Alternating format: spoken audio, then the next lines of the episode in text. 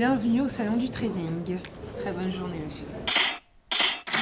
Donc la compétition consiste à, la chose suivante. Chaque trader a son poste de travail avec son ordinateur, sa connexion, etc. Et qui vont euh, devoir prendre des positions, euh, des positions réelles, hein, c'est quand même important de, le savoir, c'est-à-dire sur l'argent qu'ils avaient alloué à cette compétition-là au départ, et en temps réel, évidemment. Vous ne connaissez pas votre adversaire, donc euh, ce serait un battle de danse, on va dire. Et vous ne savez pas s'il danse le classique, le hip-hop.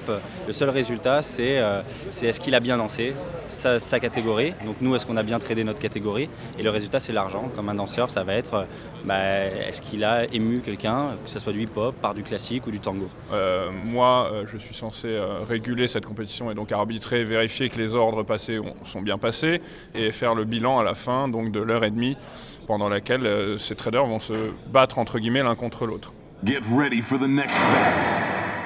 Je vous rappelle qu'on est dans, dans l'une des deux demi-finales du concours de trading qui oppose donc l'italien Davide Biocchi au grec Alexis Alexiou.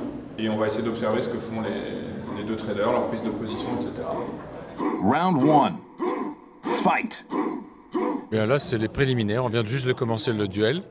Et pour l'instant, ils cherchent, euh, chacun des, des, deux candidats cherche un point d'entrée quelque part.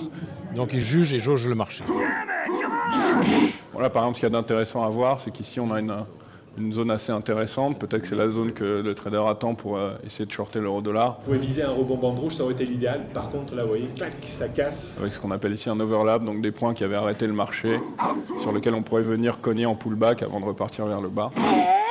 Il y a un phénomène psychologique qui rentre en compte, gérer le stress, savoir comment couper sa perte quand on n'est pas dans le bon sens. Je vous donne un exemple, si vous faites un spread sur euh, Renault Peugeot, long short, et que vous décidez de, de favoriser Renault, si Renault et Peugeot baissent, mais que Renault baisse moins que Peugeot, vous êtes quand même gagnant sur un spread. Round 2. Fight. Le SMI. Qui fait en fait du spread long short en fait sur le DAX et le, et le Stox. Parce que là c'est une conceptualisation non pas en scalping mais en day trading. Donc premier tour il est passé euh, sans difficulté.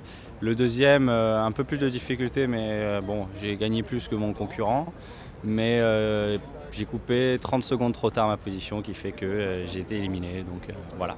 Plus rien à faire, c'est vendanger. Par contre, si on avait un rebond bande rouge, une rupture des moyennes mobiles, là c'était très intéressant pour trader.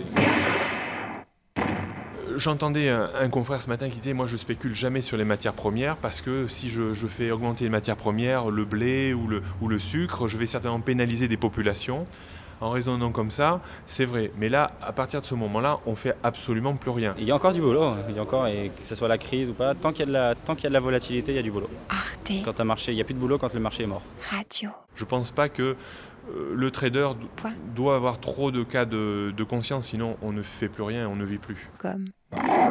You win.